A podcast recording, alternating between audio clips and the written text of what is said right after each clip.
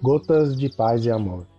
Mensagens diárias com vozes amigas do Núcleo Espírita Paz e Amor.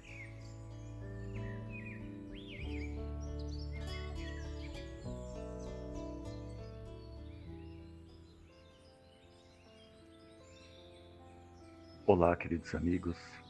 Eu sou Adriano Isaac e Gotas de Paz e Amor de hoje traz a mensagem crítica do livro Episódios Diários, discografia de Divaldo Franco, ditada pelo espírito Joana de Ângeles.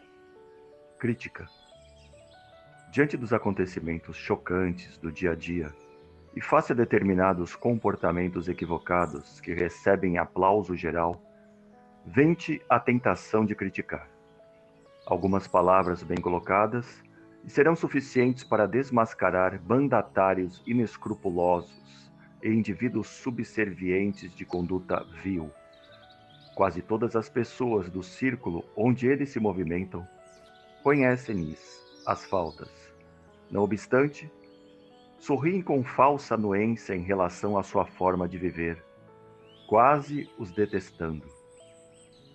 Tu, que procuras ser honesto contigo mesmo e com o teu próximo, ficas magoado desejoso de te referires às deficiências que caracterizam essas pessoas e esses fatos. Este procedimento em nada ajudará os criticados, que se irritarão, carregando-se de ódio contra ti e passando a perseguir-te, piorando a própria situação.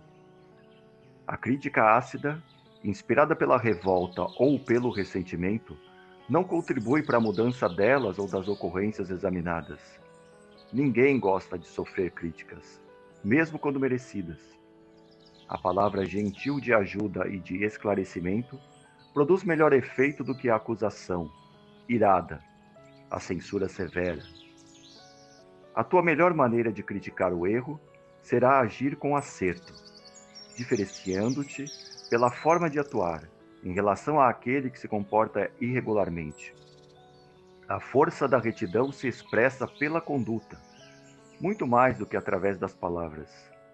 Evita a crítica, forma sutil de vingança, e não raro de despeito sórdido. A tua vida deve tornar-se uma lição viva de correção e dignidade, sem que estejas apontando os erros e debilidades alheios. Joana de Ângeles. Abraço fraterno.